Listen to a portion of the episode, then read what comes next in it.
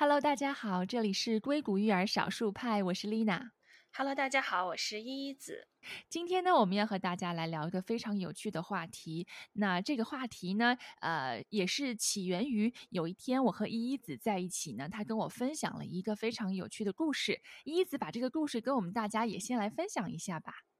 嗯，好，没问题。嗯，其实这个事情呢，起源于我的一个小小的朋友圈儿，就是因为我周围的朋友已经是妈妈了嘛，他们的小孩也是在五岁到十岁之间。然后有一天呢，我一个非常好的朋友，他就跟我抱怨说，他说，哎，他女儿去朋友家 sleep over，就是在湾区这边，就是你可以去朋友家过夜，可能就大家关系比较好。去小朋友家过夜。哎，说到这个过夜，你小时候有过吗？因为我小时候还挺经常的啊。其实我完全没有 啊，真的假的？你你从来没有在你的同学或者是朋友家过过夜吗？我基本上没有。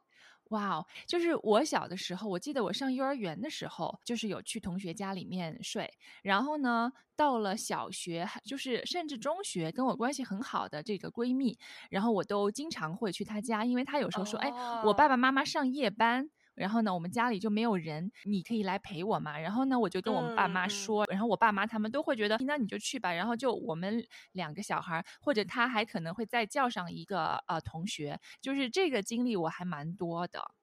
哇哦，呃，可能因为我 的呃初中、高中是住校的关系，所以我觉得有些时候好像也缺失了，缺失了很多其实很宝贵的一些经验。当然，我感觉可能呃，Linda 你的经历有点像是自发的，就好朋友、好闺蜜之间的那种。然后我可能我提到这个 sleep over 呢，可能是一种美国文化下的一种小朋友之间那种社交的方式之一，就是我跟你关系好，呃，我这个月那我们就去你家。晚上一起，呃，大家一起睡张床上，一起聊天，然后什么，然后可能下个月你又来我家，然后下个月我们又去另外一个朋友家，对吧？对。好，然后其实这个挺常见的。然后呢，我好朋友就跟我抱怨说，他说他让他女儿去那个朋友家，然后你知道他们那天干啥了吗？然后？特别生气，就是他们俩 生气，嗯，对，在网上看网络漫画，看到凌晨四点。哎呀，这个任何一个家长应该都会很生气。如果我知道我的孩子到凌晨四点不睡觉，然后就是在看漫画，那我也应该会比较受不了。但我觉得可能重点还不是说看到凌晨四点，而我朋友很纠结的缘故，就是因为，嗯，他是属于在对于社交媒体方面啊比较谨慎的那个人，就是比如说很多时候他的那个手机啊、电脑啊都是设了设置了儿童模式的，对吧？嗯嗯。然后他女儿可以呃看 YouTube 短视频，但是完全不能玩抖音。嗯嗯，包括读的很多的书呀等等，都是先过滤过一遍一遍。对家长，对对对，因为我会发现，就是这个年代，你已就是没有办法阻止很多的这种呃互联网以及社交媒体方面的内容，所以呢，很多家长他在这方面会会比较谨慎的一些家长，他会用就是要提前过滤的方式，尽量让孩子避免接触到一些就是不太适合他的内容。对对。不是说那种很专制的，你只能看某一类，而是说哪些类你是不能看。所以我觉得这个是一个很正常，而且其实是至少说我周围的家长朋友们都在推行的这样一种方法。但是呢，就这个小朋友他去看那个网站呢，是一个怎么说呢？就是他那个网站本身就没有任何的信息的筛选。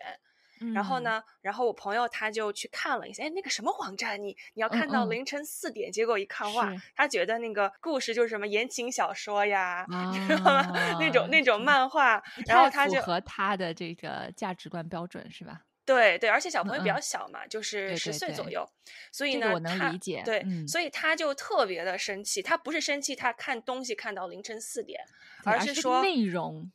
对，然后他就说我的孩子被曝光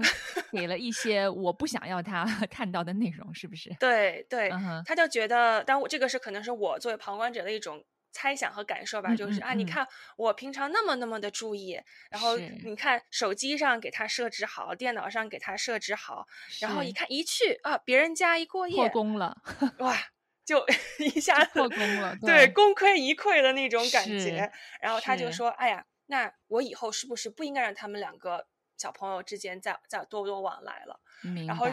这个结论是，我是很吃惊，然后我也喜我，所以我也想听听 Lina 你的看法，因为嗯你是一个嗯小朋友的妈妈嘛，你是怎么看待？就是说，家长他到底是否应该他来决定他的小朋友要不要跟其他的一些小朋友一起有社交互动？啊，其实讲到这个话题，真的是就是家长们的一个算是一个比较大的难题，因为呢，孩子慢慢长大了以后，他有自己的社交圈，那么他会选择一些朋友。那这些朋友呢，因为每一个孩子的家庭的背景，或者他们自己父母的一些，不管是价值观也好，或者是一些养育的方式也好，会和你不一样。那么可能嗯就会导致说，你会发现，如果你的孩子跟他的一些朋友接触，可能他会接触到一些你不是很认同的一方面的内容啊。那所以这个时候呢，家长就会开始想说，哎呀，那我到底就是该不该让他继续和这个朋友交往？这个朋友的交往给我的孩子有带来正面的影响吗？还是比较多负面的影响？首先呢，就是对于那位你的那位好朋友，我是我是非常非常的理解他的这种心情的。这个就好比说，你知道，有时候像我们跟那个你的另一半一起养娃，常常会出嗯现就是，哎呀，你在那边辛辛苦苦的给孩子做营养餐，然后做那种呃什么有机食品，少嗯糖少盐，然后结果第二天他把孩子带去麦当劳大吃一顿，你说就是那种功亏一篑的那种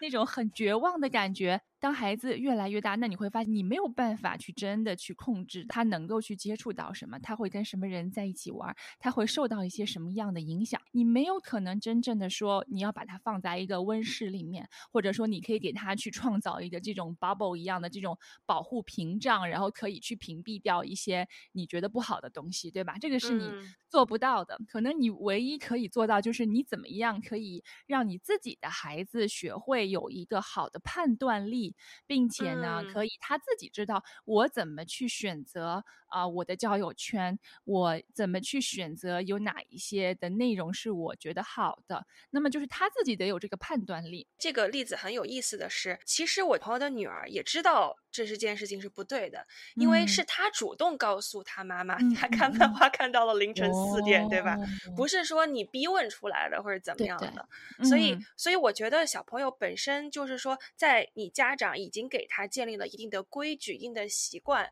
这样一种熏嗯陶下面，他是会嗯。产生一定的，我们不能说是是非观，应该是价值观吧，对吧？对对那么，我相信，对于那个小朋友来说，他肯定也是在天人交战，因为确实是他知道不应该，无论做什么都不应该怎么弄到凌晨四点。同时呢，他也确实觉得那个信息，因为之前没看到过嘛，人之常情嘛，都觉得很好玩儿，对吧？哎，对对对，为什么有这样的漫画？这个漫画成这样，然后怎么？这个就是很正常的一件事情。所以，我觉得从小孩儿的这个角度出发，其实这有嗯一个很有意思的事情，就是说小孩所认知的世界和家长所认知的世界不一定嗯是同一个世界，对吧？没错，而且很多时候可能像我们提到，其实这个也是一种像这种 sleep over，它是一种社交的方式，小孩儿和小孩儿之间的社交方式。其实，在某种程度上，何尝又不是大人和大人之间的 社交方式呢？每个小孩儿背后，它代表着是一个家庭，对吧？就是说，家庭对他的那种行为习惯和价值观的这样的一种灌输，可能在那个对方家里面觉得，哎，看这个漫画书不是个大事儿，对吧？对人。家正好你来了，那正好好朋友一起，那我们就一次看个高兴。这个嗯其实是真的很通常，就比如说，我再打一个比方，像我们家哥哥他有一个同学，那他的同学的妈妈就是属于那种对孩子在吃方面属于比较严格和要求比较高的那种，就是他不嗯太让孩子吃一些所谓的素食或者是垃圾食品。比如说那个孩子他来我们家玩儿，或者是我们大家一起去餐厅吃饭，那我们去的那个餐厅呢，他会有一些比如说热狗啊，或者是一些就是这种可能在他妈妈看嗯来不是特别健康的食物。那我们家哥哥他是热狗忠实的爱好者，那哦像哥哥他就点了热狗，那个同学他也想要和朋友吃一样的东西，但是他的妈妈就是坚持不想让他吃那个东西，然后就会有这个冲突就产生。这种时候。你说作为家长，就是你是应该坚持，还是说就放弃你的原则，然后就让孩子吃吧？因为这种时候，你说他其实可能吃热狗这件事情已经超出了他本身对热狗的向往，他仅仅可能是说，对，我想和我的朋友吃一样的东西，这个也算是一种社交的方式嘛，对吧？其实他有时候是这种 peers influence。其实是存在的，就是说你的孩子同龄人之间的相互同龄人之间的这种相互影响，他可能不一定吃完热狗，他不会天天说我都得要吃，他可能没有那么喜欢吃，但是可能在那个场合之下，他的朋友吃了，那么他也想尝试，所以呢，这种时候就是又是考验家长，那么你可能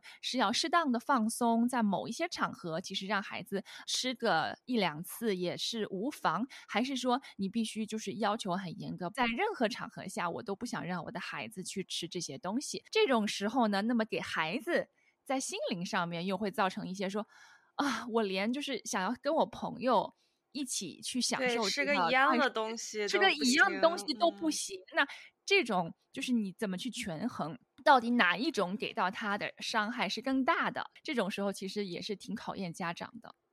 嗯，对。而且丽娜，你这个例子，我觉得。当中有一个点非常非常的就是有意义，就是说，就是小朋友之间是想是一样的，大家追求一样。你看，其实不仅仅是成年人这样，对吧？对，可能就是像很小年纪的朋友也也都会一样。然后我最近看到这样一本书，它这种理论吧，它叫做 Mimetic Theory，但我不知道中文是怎么翻译，就大概就是说，它是一个法国的这个哲学家提出来的，就是说，呃。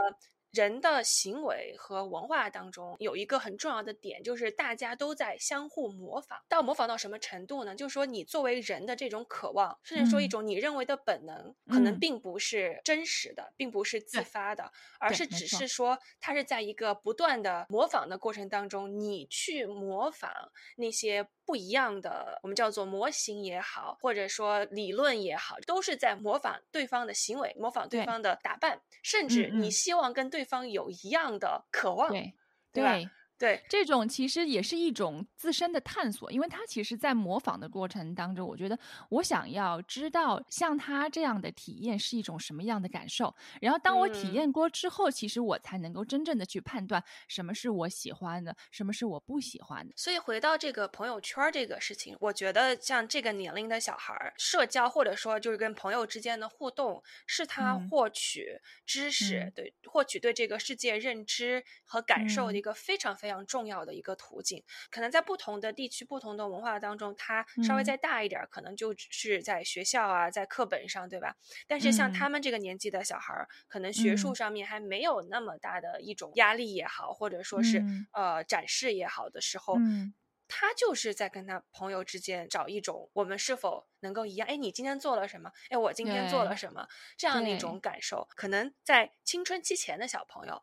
都想就是，哎，我们都一样的，我们要穿一样的，对吧？我们今天呃约好了要穿什么颜色的裙子，用一样的这种玩具。但是你会发现，好像一下子到青春期之后，大家追求的是不同。嗯，大家是通过追求不同，不管说是你是标新立异的打扮，还是怎么样，去认可或者是去发掘，从而认可自身作为一种人的价值。但是可能在这之前。我们对于自我的认知和自我价值的肯定是从别人那里得到的。没错。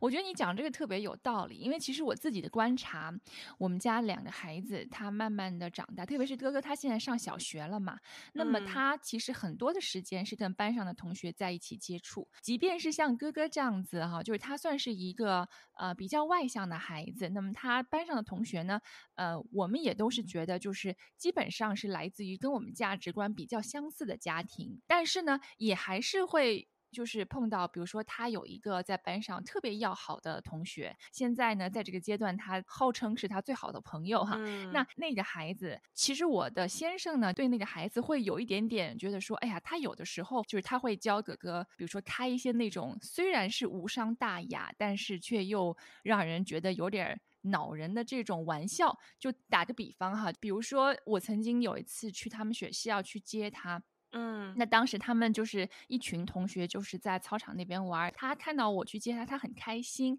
然后他那个好朋友呢，就在旁边。然后他的好朋友呢，就时常喜欢那种，就是在他耳朵旁边，就是窃窃私语一下，就是 就是这种，你知道。然后，然后他就他就开始就是在哥哥旁边耳朵旁边开始窃窃私语，然后说了一些什么。然后哥哥的表情就是啊，好像有点不是很想要。去做他想要他做的事情，然后但是最后他还是说出来了，说啊，妈咪啊，就是我的这个朋友，他想叫我说你的妈妈，他用那个词就是你的妈妈是个傻蛋，有点这种半开玩笑，但是又有一点让人觉得不是特别礼貌的这种玩笑话，对吧？哥哥呢就会，他也知道，就是其实这不是一个特别。礼貌的行为，那他也表现出他其实不是那么想要做，但是可能也是基于就是 peer influence，就是很显然就是他的好朋友叫他这样做这样做这样做，然后去 urge，然后他也就这样做了，是吧？然后那可能从家长的角度来看的话，那我们就会立刻产生一种保护心态，会觉得说，哎呀。那个小朋友，他好像是会教坏我的孩子，对不对？他会给我孩子带来一些负面的影响，去教他做一些不好的事情，是不是？那这种时候呢，你这个就会开始想说，哎呀，我怎么样可以让我的孩子尽量少和他接触，对吧？但是呢，他们又是同班同学，你也不可能去真的去屏蔽掉他的这个影响力。然后呢，你又不可能直截了当的，就是去跟哥哥说。我不喜欢你这个朋友，或者说你的朋友不好，因为你其实对他朋友的否定，也是从某种程度上来说是在对他的否定，因为这是他的选择，对不对？对，这是他的选择，就是你在告诉他，你对朋友的选择是不好的。对他，既然他们，比如说你家哥哥认为这是他最好的朋友，肯定是那个小朋友身上有什么闪光点，是你家的哥哥是很认可的，对吧？不然他不会跟他玩。是，所以呢，就是其实我和我老公，然后呢，我们也是在。这件事上面呢，也纠结了一段时间，然后又会觉得说，哎，好像这种事情也是挺小题大做的。我们作为一个大人，对吧？其实也就是开个小玩笑啊，或者是什么。然后，但是哥哥他偶尔他也会跟我们说，哎呀，就是他们今天上数学课，他的那个好朋友就是特别喜欢不停的来跟他窃窃私语，然后说这个说那个，好像就是挺。打扰到他，或者是挺扰乱他在课堂上面可以专心听讲。那这个时候，作为家长会觉得，哎呀，天哪，这是一个多么有多么不好的一个反面的一个教材。所以我们很想要去跟老师说，哎呀，可不可以就是怎么样去减少一下这个，嗯，去跟这个孩子的接触。但是后来呢？我也还是忍住了，因为我会觉得说，在任何时候，你作为家长，其实你是没有资格去评价别人的孩子的。就算是这个孩子他真的有一些什么样的问题，啊，你要相信老师。他会去做出一些正确的行为，去干扰也好，或者说去纠正也好，这个其实不是你分内该做的事情。我当时想了很久之后呢，我也没有去跟老师打小报告，我也没有去找那个孩子的家长去谈，因为我真的觉得可能这有点就是。已经超出了我的这个界限，就是我觉得我这样这样去做的话就不太合适。可能你是觉得你去介入了那个小孩的行为习惯，包括他的价值观的一些发展。对，因为我不是他的老师，也不是他的家长，我也没有这个资格去教他该怎么做，因为他也毕竟也只是一个六岁的孩子，对吧？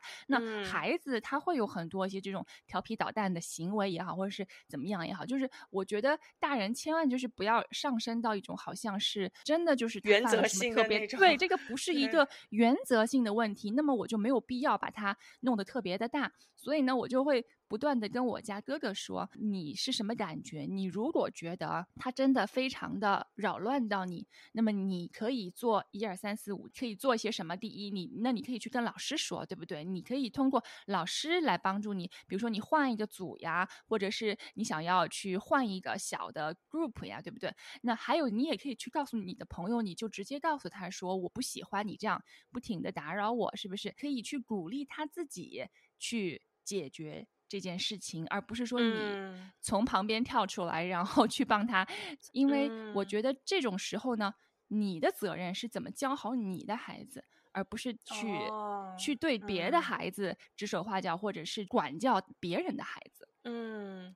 对，我明白你的意思，而且我觉得听 Lina 你分享这几个例子呢，让我感觉其实你是一个非常有同理心的人，然后你会去从小孩的角度去理解他这样的一种做法。当然，我可能掌握的信息肯定是不够的。然后，嗯，我对于那个小朋友他喜欢，比如最开始分你举的那个让让你家哥哥说，呃，妈妈是笨蛋的这个玩笑话，对吧？对，我们所有的例子的核心就是一个边界感，我怎么去建立自己的边界感？对，那有的小孩儿，就比如说那个例子当中，那那个你哥哥的朋友，可嗯能啊，他在探索这个世界，尤其是在人际关系方面的方式，就是嗯去 push，就去推，对看别人的边界感在什么地方，没错，对吧？所以他会，他会才会说。即使我相信他肯定是知道说任何人的妈妈是个笨蛋是不礼貌的，至少对。但是呢，他会这么去做，可能他也是在测试，就是说，哎，这个我的他会什么反应？对对对，我的好朋友，他的边界感在什么什么地方？我但我不是嗯说这个小孩心眼多什么的，因为我觉得这是一个很正常的一种人的心理发展的一种方式，只不过大家表现的形式不太一样，对吧？是，那同理，那比如说，当他们在课堂上，那个小朋友经常去问你家哥哥问题的时候，可嗯。能正好是一个你家哥哥去练习怎么去建立建立边界感的一个很有效的一个尝试。没呃，我觉得你给他提的那些建议都非常有用。比如第嗯一个找老师，在某种程度上，我会觉得他自己去建立这个边界感尤为的重要。没就是说，我们再怎么找老师，其实不管是老师也好，家长也好，还是说希望借助外力，通过第三方去改变跟我一个直接有关系的这样的一个人的态度或者行为，对吧？对那为什么我不直接去改变我跟他的一种互动的模式呢？对对吧？我要把这个交给这个第三方来做。对而且其实这个 boundary 这个边界可以是我上课拒绝和你说话，或者我上课不愿意跟你叽叽喳喳，对吧？但并不代表着我否认了你是我的好朋友。我可以在课外或者是我们呃自由活动的时候，我再怎么疯跟你都是嗯可以的。但是呢，在上课的时候，我有我的这样的一个边界，有一个底线，所以我觉得很多小朋友他不愿意这么做，或者不愿意一开始就反驳对方。我猜呀，可能是因为他们没有把不同的场合下的那种边界可能建嗯立的那么的清楚。他可能干担心的是，哎，我是不是在这个地方假设拒绝了对方之后，他在另嗯外一个地方依旧会影响他们这样的一个关系？当然，嗯有没嗯有觉得嗯其实我们成人世界也是这样的，对吧？是啊是啊，呃，所以其实嗯孩子他自己的这个交友圈的世界，我觉得就是要让他自己去尝试，甚嗯至可能去摔一些跤，尤为重嗯要。那个时候我跟我老公，然后呢我们一直在 debate，就是我们在辩论说到底怎么去 handle 这件事情，因为嗯其实确实好像这个也是有一点点挺影响到我们的哈。后来我就告诉他，我说。就算你认为他的这个好朋友不是一个有正面影响力的好朋友，那你也嗯。必须要等到让让哥哥他自己去发现，自己去认知，就是只有他自己这么认为了，然后就是他才嗯。会真正的远离这个朋友，对吧？他必须要可能要吃一些亏也好，或者是要经历过一些打。击也好，或者是需要经历一些可能在你看来，哎呀，我的孩子他，我不想让他去遭受这些什么什么的，对吧？就是我觉得他只要没有到达一种就是校园霸凌，或者是是真的嗯对他造成了什么人身伤害的这种程度的话，有时候朋友之间确实就是会有我吃了一点小亏，或者是啊、我受了一点小委屈。那么他经历过这些之后，他自己才会知道，那我要怎么去为自己发声，我要怎么去改变我的这个情况，我要怎么样在与别人、在与朋友之间交往的过程当中，慢慢建立起来我自己的一个边界，然后我必须要有我自己的原则，是吧？这些东西其实也是要在他自己交友的过程中不断练习。才能够慢慢掌握的一些技巧，而不是说你来去干预，或者说你来帮他。就是他哪怕就是真的是吃亏了，或者是怎么样了，摔跤了，你就是得让他去经历，自己去慢慢的探索，跟最终决定这个朋友我到底值不值得交。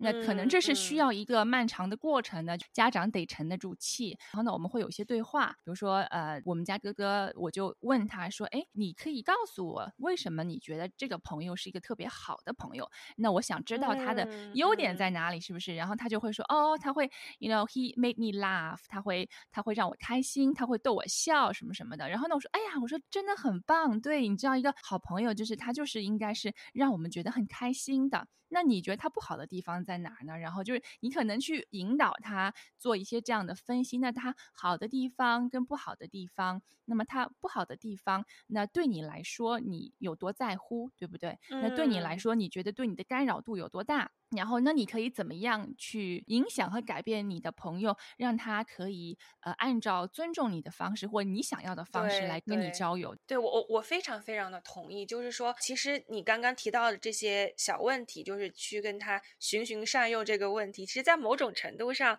呃，因为我们之前提到过学习理论嘛，对吧？我就联想嗯到，其实我觉得它跟那个构建理论就是是非常非常一致的。即使其实你提的这个问题跟我们之前提到的 social emotional learning，就是嗯社会情感的学习是类别上是一致，但是本质上我们是在通过一个建构的方式，让小朋嗯友建构自己他对于一个关系的一个定义，对吧？对，甚至比如说你刚刚提到这个这个朋友对你，你觉得他好的地方在什么地方，不好的地方什么地嗯方？这个好嗯和不好，可能每个人定义也都是不一样的，对吧？对比如说，有的人他觉得叽叽喳喳是好，有些人觉得叽叽喳喳是不好。我们需要让，其实像白纸的这样的一个小孩儿，他去嗯选择他想看到什么样这样的一个世界。当然，就是他选择之后，通过你刚刚提到的，他去试错，然后他会嗯知道、OK。这个世界给我的反馈啊、呃是是这个样子的。当然，我知道很多的家长的那个内心的状态，有点像是嗯那种孟母三迁式的 那种状态，就是他觉得就这种我们我们英语叫做的 peer influence 或者同龄人之间的影响是、嗯呃至关重要的。那对对对可能在亚裔家庭里面，更多的是看到这种学习的影响，对吧？这个某种我小时候，我爸妈就是说，你不要跟学 学习不好的小孩一起玩儿哈。然后，比如说，我到现在还记得那个时候呢，比如说，假如我有一些同学，他是属于成绩不是特别好的，嗯然后呢，他来我家找我玩儿，然后我就能明显看到，就是爸妈的那个态度 有嗯微妙的不一样。好尴尬。所以我是能够清晰的记得，当爸妈他对你朋友的一些反馈，哦会对吧导致你当时的心里会有什么样的感受嗯？对，是这样的，就是、嗯所以其实你会发现，小朋友他对很多事情是很敏感的，对吧？就是你作为一个权威派的人物，而且你就是你跟小孩儿跟父母之间的关系，也是一个我们叫做一个 micro system，一个微观的世界里面，就是非常亲密的。他也会从你的身上去侧面看待，诶，我跟这个人的相处，呃，那应该是怎么样，对吧？那在亚洲文化里面，他们会觉得，OK，我是不是要选选一个好的学校，对吧？因为同龄人嗯之间相互的影响。那我家长作为我给小孩选一个我认为很理想的学校，要么就是管得嗯严，要么就是那嗯种压力特别大那种鸡娃这样的那种学校啊，对吧？嗯，那嗯我就相当于是首先给他有了一个打着引号的良好的学习环境，然后我嗯看过那种可能更加我不能说是功利吧，但是更加的一种就是社会化的一种说法，就是我帮他决定了的他未来十年的朋友圈儿，对吧？对对对对对，呃，所以你看，我就觉得家长他去在朋友圈之间的引导，不是单纯的说你要不要跟这个小孩玩儿，要不要跟那个小孩玩儿，而是他会通过就像这种孟母三迁的方式，呃，在这种学校的环境里面就已经先给你筛选过一次了。对，没错啊、啊我之前有一次呢，在那个餐厅里面吃中午饭的时候，我就巧遇了一位妈妈朋友。那其实我跟她嗯是陌生人，但是就因为我们刚好坐同一个桌子嘛，然后那，我就想说，既然大家坐在一起，有缘就聊一聊吧。然后我就开始跟他开聊。结果呢，她是一位法国移民过来的妈妈，那么她的孩子已经就是呃在上大学的年纪。但是呢，他就跟我说了一个非常困扰他的事情，也是他的孩子，他儿子就是交友，那交了一个所谓的女朋友吧，然后但是那个女嗯。孩是在上高中，然后这个女孩就是从这个妈妈的口中的描述来看呢，她是非常非常非常不认可这个孩子的，她就觉得这个孩子就是又会撒谎，然后又、呃是哦。那种很 manipulative，就是呃怎么讲，就是操操控纵人欲比较强的那种，对对对，就是各种从听上去就是一个他妈妈觉得，哎呀，我恨不得让这个人可以远离我们家，就是不要跟我儿子有任何接触这种的。那他说他其实尝试了各种各样的方法，从最初一开始的时候，他就是跟他儿子说不要跟他接触，然后后来呢就说不可以和他有联系，然后没收了他儿子的手机，然后他妈妈就是，然后他妈妈会有时候去查看，去偷偷查看他儿子的短信呐，就会发现，哎，他跟那个女生是不是有在联络啊？他后来发现说。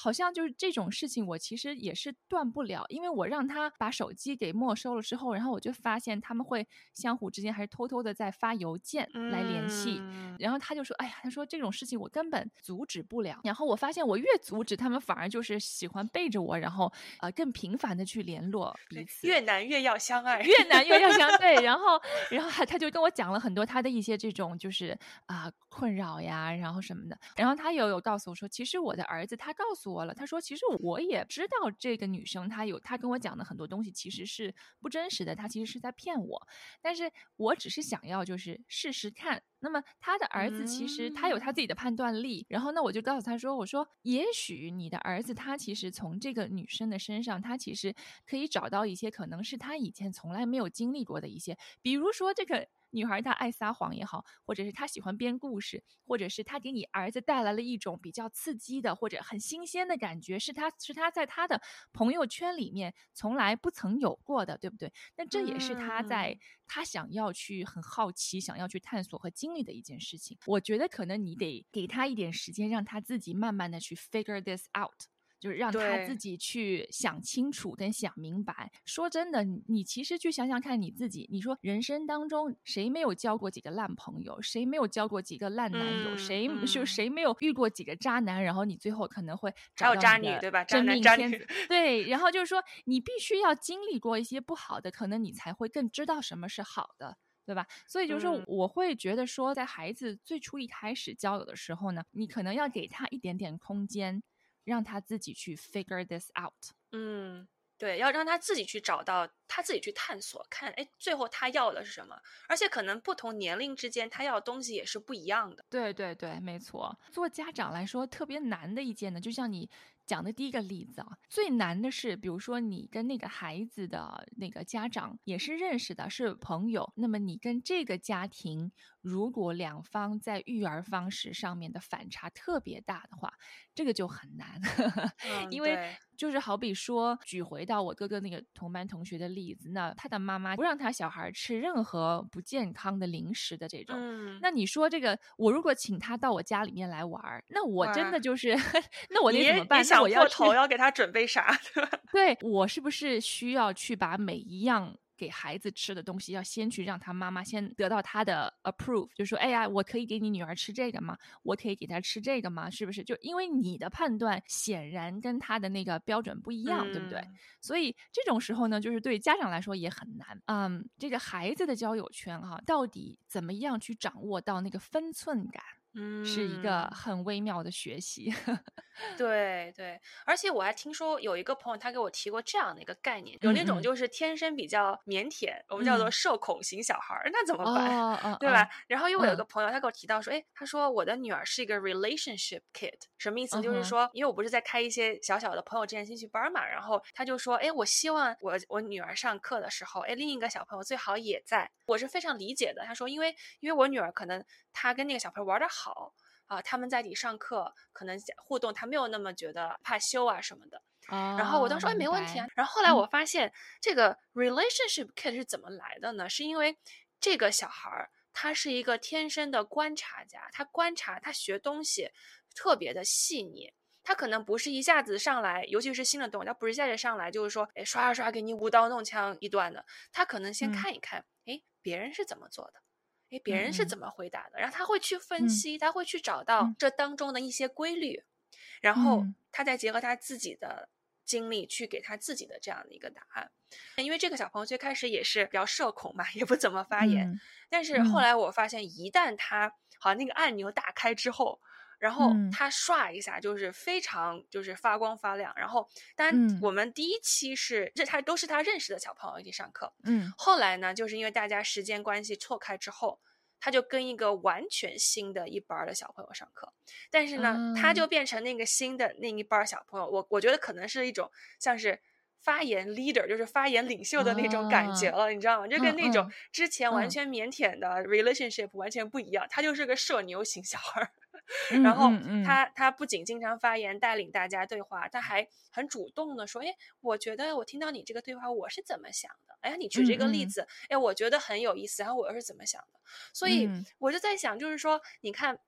有些时候我们家长还是会给小朋友去选，可能但这个不是说选社交圈了，而是说我们可能也是期望跟什么样的小孩相处或者接近，对，是对我家小孩是最有利的，对吧？对，但是没错。本质上，其实我还是觉得，因你个人的小朋友的情况为例，我就告诉那个姐姐，我说，其实这个 relationship kid 只是我们看到的表象，就是就说他是一个关系型的小孩，对吧？但实际上他是一个观察者的小孩，这就更让我就觉得，哎，其实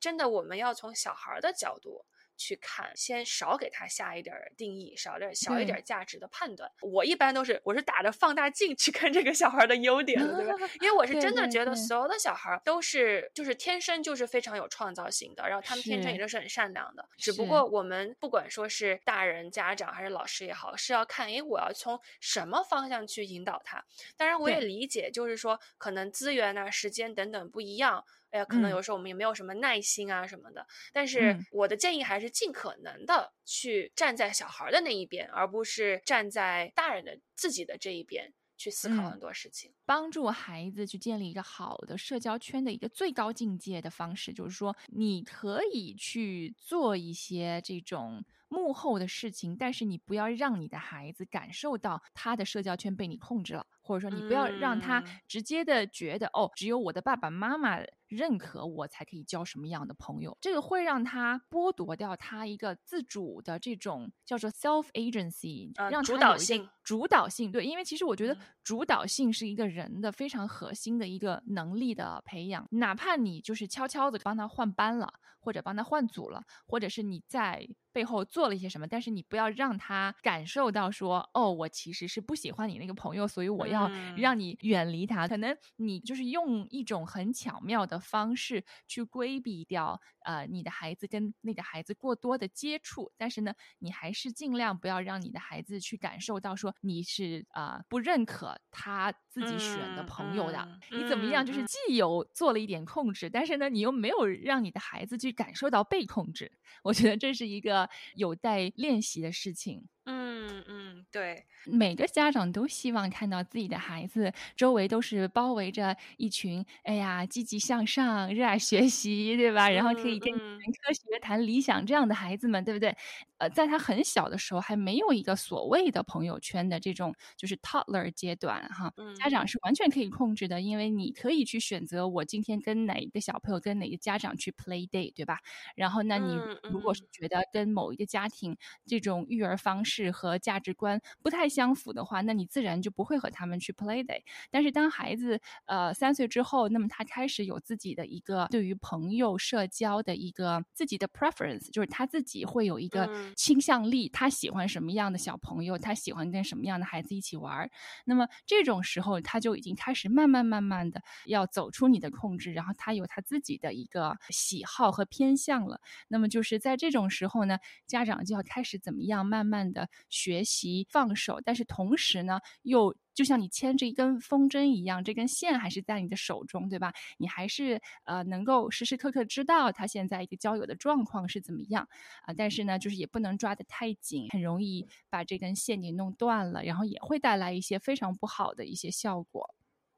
嗯，因为你说到这根线的时候，让我想起就是，就是小朋友他就是风筝，然后家长可能像放风筝的那个人，只不过可能随着年龄的变化，这个风筝它可能越飞越高，对，你越来越远。对，但实际上我又在想，哎，其实孩子他真的是风筝吗？还是他其实就是一只鸟？只是说我们家长的。脑海当中始终有一条线，感觉是在像风筝，但实际上这只鸟是想自己去自由自在飞翔的。嗯，哎，其实说到这里，一子，我想问你，你嗯。小的时候，在你成长过程当中，有没有交过一些朋友，是你的父母会认为他可能给你带来一些不好影响的这些朋友，或者是你有交过一些朋友，是你父母觉得特别有积极影响力的朋友，特别开心你跟他们交朋嗯。友的这种？嗯，我觉得前者几乎是没有的，我现在没有办法想到一个具体的例子。嗯后者呢，我觉得更像是呃两种吧，就是第一种就是我们所说的榜样的力量，父母都希望小孩子能够有一个偶像的。类似的这样的一个人物在他的生活当中出现，俗话就是榜样，就是你可以去学习的这样的一种人物。另一嗯种呢，就是如果榜样过头，产生了负面的情感或者影响的话，就是别人家的孩子，对吧？就是如果说老师，我有一种哎拿我跟他比呀？对对，嗯这种就是我觉得，即使父母很希望你们两个能够一起玩儿，对吧？但其实嗯对于那个小孩儿来说，不是特别健康的一种关系。嗯我会觉得说，当我们在干涉小朋友朋友圈儿的时候，我们其实嗯刚刚讲的都是那种负面的，对嗯吧？我不嗯要这个小朋友跟家长觉得负面的例子在一起，但是，嗯嗯嗯。你有没有思考过，当你一味的把小朋友往正面的那个例子去推的时候，他有嗯。他又有什么样的一个感受呢？就曾经我有一个机会跟一个家长，嗯。这个家长呢，应该就是也是属于别人家的孩子吧，从小，然后嗯。他们可能也是呃非常努力，然后留学，然后最后就扎根在了美国，然后周围的朋友可能一起住的那一群也是精英型的华人，对嗯吧？华人有一个特点就是他们对于子女的教育也是非常重视的。其实有些时候也会有一些比较的心理在里面。那比如嗯说谁家孩子上藤校啦，怎么怎么样，对吧？嗯然后呢，我有对一天就跟这个妈妈接触到了，然后呢，这个妈妈她就抱怨，就是说，哎呀，呃，我家儿子什么每天就打游戏，然后我经常嗯给他说，哎，你看看隔壁邻居家的一个姐姐还是哥哥啊，都上藤校啦，你以后上不了藤校，你怎么办？什么什么的。嗯嗯，然后其实我会觉得很窒息，因为动不动我作为一个小孩儿，然后我的基础的价值标准就是藤校，但是你要知嗯道进藤校是个很难很难的一件事情，对吧？对，那个家长最后给我说，他说：“哎，老师，你要不要跟我儿子聊一聊吧？你你去做一个榜样的力量，你能不能够去启发一下他？”我听到这样的一个请求也好，或建议也好的时候，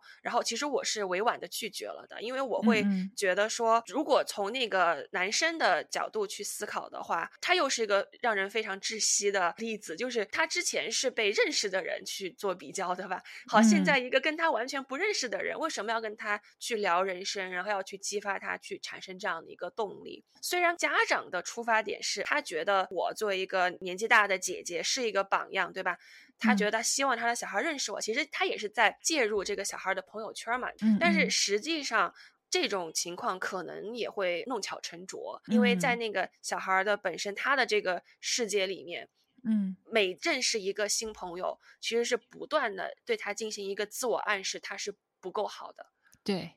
没错，对，所以我就觉得，其实朋友圈儿的这一块，很多时候还更多的是家长他自我价值的投射，只不过放在嗯小孩儿的世界里面的话，可能就会比较沉重。其实，呃，你讲到这个，会让我想起我的一个好朋友。那么他其实是 A B C，他从小在这边长大的，在美国长大。那么他的父母也是华人父母，也是属于那种就是非常严厉的，并且对他的学业啊各方面要求都是很严格的那种。所以他其实一直以来给我描述的他的童年是一个非常不开心的童年，就是一种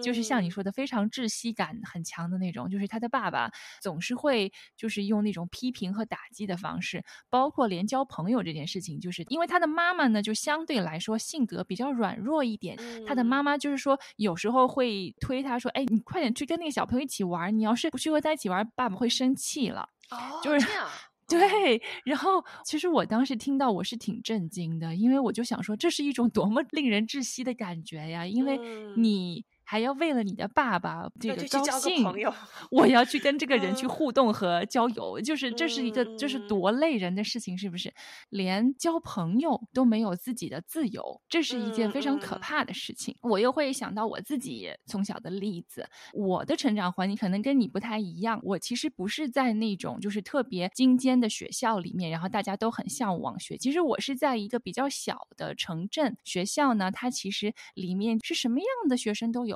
也是有那种特别有天分的、特别勤奋的学生，但是也会有一些那种就是爱打架，然后爱就是这个结帮派这种，然后拉帮结派做一些很不好的事情的这样的学生也有。其实挺有趣的是，其实我和他们都还有过比较好的相处，大家在同一个班，然后呢，我也知道，哎呀，他这个放学之后，然后出去打架了，或者是他就做了一些很不好的事情。像他们这样的学生，基本上在家长的眼中就是会被认定不希望自己的小孩去跟他有任何接触的小孩，对吧？但是呢，因为我们在同一个班，我们大家放学，然后，然后那我我就会后跟他们聊一聊，其实他们也是。可以和你很友好的谈天谈地，谈一谈他的家庭，然后谈一谈他的一些感受。我就发现，其实我可以和他们交朋友。当然，不是说好像会跟他们一起去打架，就是这样，就才是我的朋友。但是呢，我可以和他们交心，然后和可以和他们交流。然后我到现在还记得，当时有一个，就是班上有一个，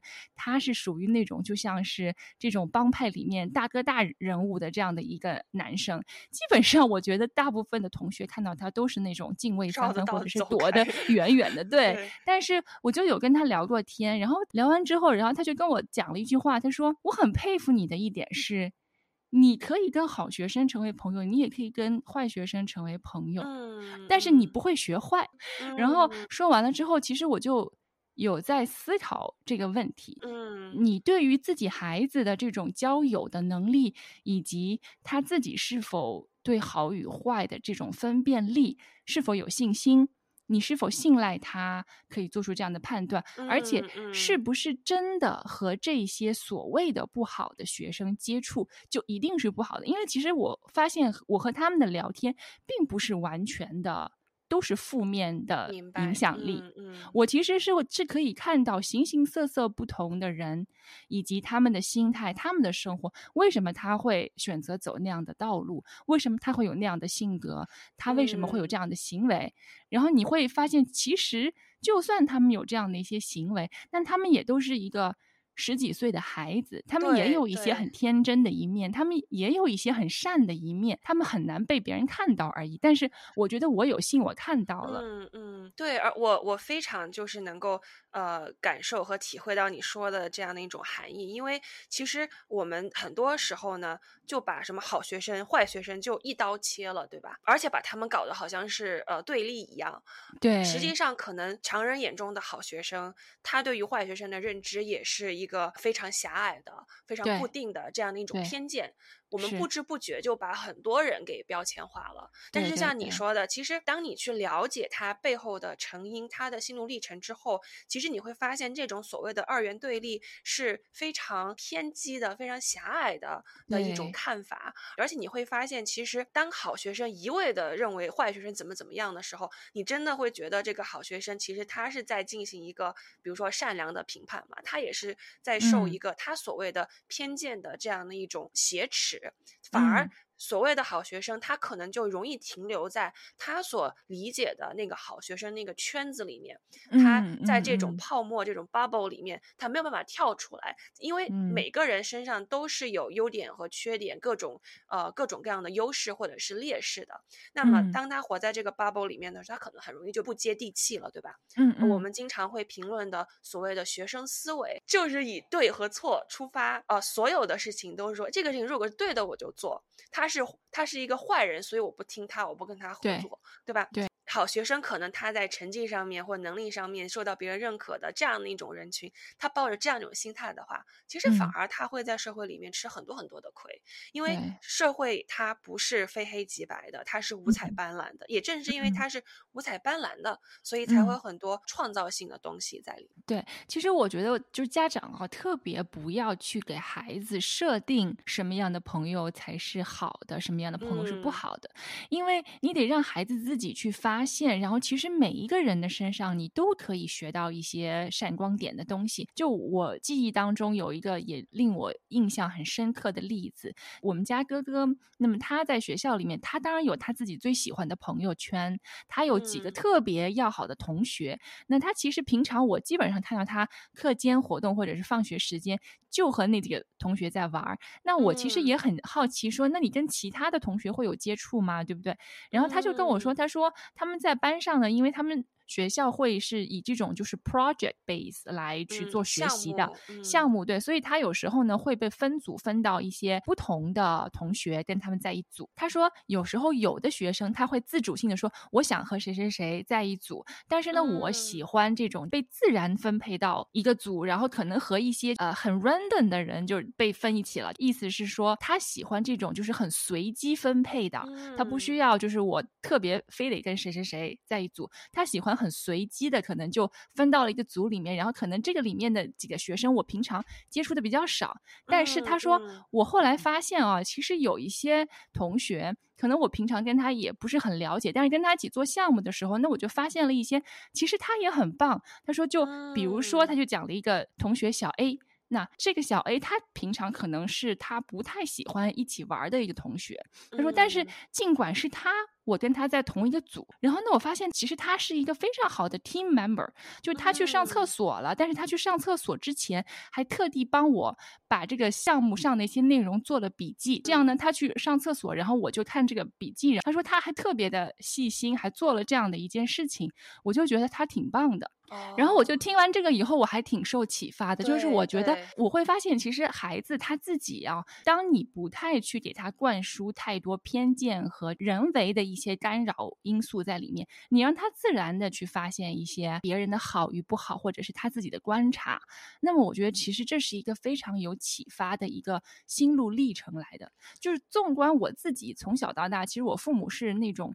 就是对我交友来讲特别特别宽松的。嗯，他们基本上是。不干扰，然后对于我所有的朋友，那么来家里啊，或者是到我家来吃饭也好，或者是到我家来做客，或者是来找我玩，我爸爸妈妈都会特别热情的招待。就是这个给我印象很深的是，我一直以来都会觉得我自己的朋友，他因为他是我的朋友，我爸爸妈妈对他这么客气，这么的热情，让我很有面子。然后我就对于我自己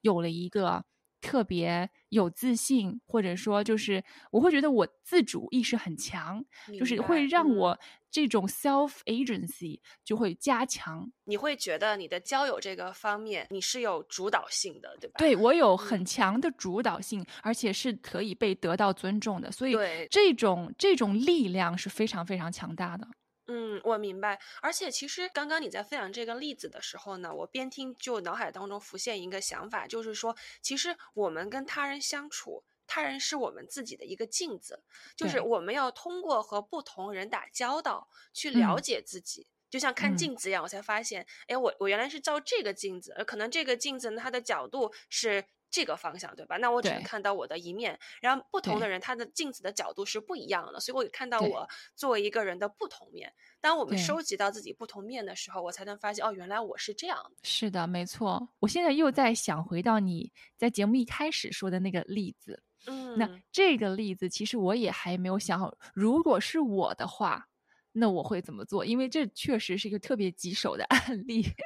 就是如果说你本身对于孩子接触互联网上的一些内容是很敏感的家长，而且你可能还没有准备好说去让他去接触这样的一些内容，但是呢，当他去别人家过了一个夜之后，你就发现就是他整个这个世界大门被打开了，然后你其实还是挺震惊到你的。就这个时候，家长该怎么办？其实我挺想知道这位家长他之后的一些想法、心路历程，跟他又做了一些什么。嗯，对。然后后来我跟我朋友也就是 follow up 跟进了一下，然后呃，他跟他女儿说说，呃，你暂时不要看，你可以等到你十六岁、十八岁之后，你再回过头来看。然后他就说，那个时候你会发现，其实你看的这个漫画。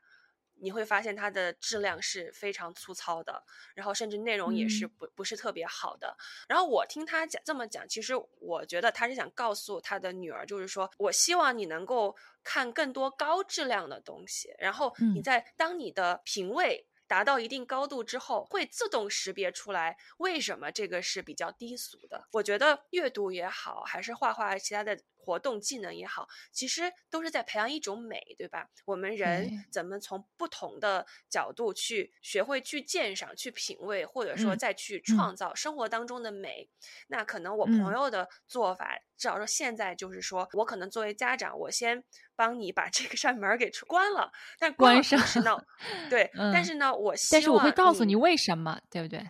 对，但是我也希望你真正的去学好，去提高自己的品味之后，我再让你看，那个时候你再嗯。告诉我，你觉得这个是不是你要继续看的？那其实今天我们跟大家聊了这么多哈，就是关于小朋友的朋友圈这件事情，这个对家长来讲就是真的是一个很 tricky 啊，然后又非常锻炼你这个就是高情商的 的这样子的能力。那也是非常欢迎各位家长朋友们把你们在话题当中你们的感想也好，或者是你们面临的一些就是很棘手的一些问题啊，都可以发给我们。啊、那么在这里呢，还是要告诉大家，我们的社交平台，你们可以在 Facebook 以及 Instagram 上面都可以找得到我们啊、可以在上面给我们留言，或者是在我们的这个播客平台，呃，Apple Podcast、Spotify 以及小宇宙上面找到我们，可以给我们留言。那其实我们已经收到很多的一些听众朋友给我们发来的留言，那我们会集中在我们第十期的时候做一期特别节目啊、会跟大家一起来集中的聊一聊所有的这些听众朋友们的留言和来信，回答他们的一些问题。同时呢，我嗯跟依依子也会跟大家做一个自我总结，跟大家好好的来聊聊天儿。嗯，好的，那今天的节目就到这里要结束了，感谢大家的支持和收听，我们下期节目再见喽，谢谢大家，拜拜。拜拜。